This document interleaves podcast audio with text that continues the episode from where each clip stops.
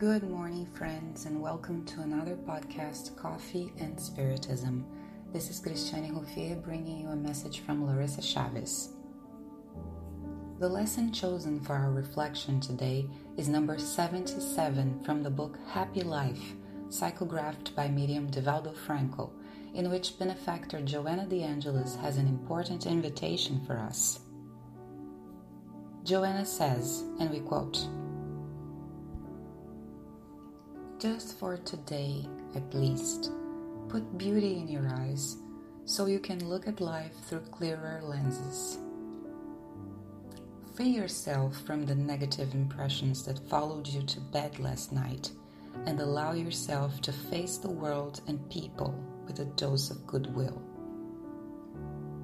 You will notice your inner disposition will be renewed and everything will be joyously alive around you goodwill towards others comes back as kindness and camaraderie on their part in relation to you. Face the new day with a disposition to win and seize the good opportunities the world has in store for you. Unquote. There are moments in life when it's more difficult for us to see beauty in the circumstances. Material conditions and personal challenges may make us feel so stuck with our problems that it seems all we see is gray in every scenery. In such occasions, we must avoid the automatic reactions that lead us to pessimistic short sightedness and make a decision to see further ahead. Turning our eyes to the beauty that exists in the world, to small acts of kindness, Small things that bring us joy, small miracles, is a decision. In the world you will have trouble, Jesus told us. But soon after that, he said, But be of good cheer. This good cheer is a result of being sure that there is order in the apparent chaos. The most challenging circumstances from a human perspective are under the control of the divine justice, love, and mercy. As Spirit Mei informs us in the book Our Father, psychographed by Chico Xavier, the presence of God may be confirmed in the simple signatures he leaves in his creation. We must have eyes to see.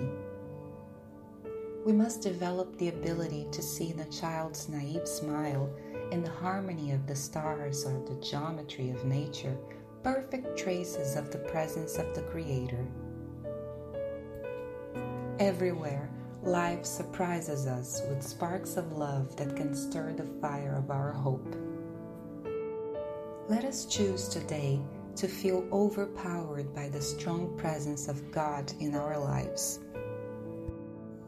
Larissa tells us that poetry helps her feel more hopeful when the harshness of reality leads her to despair so she shares a poem by Spirit Auta de Souza through the hands of Chico Xavier, wishing that it may warm our hearts, and we will try to convey its meaning in English.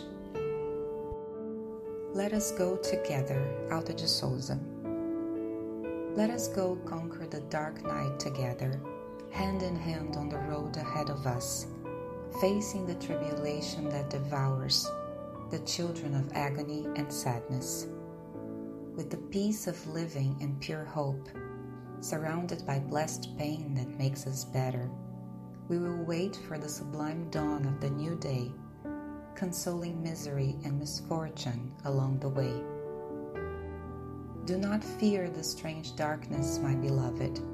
Let us climb to the top of the highest mountain with our hearts tired and unsheltered. When the night of anguish is at its end, we will all enter in full eternity, the eternal home of the Divine Friend. We wish you all the best, and until the next Coffee and Spiritism.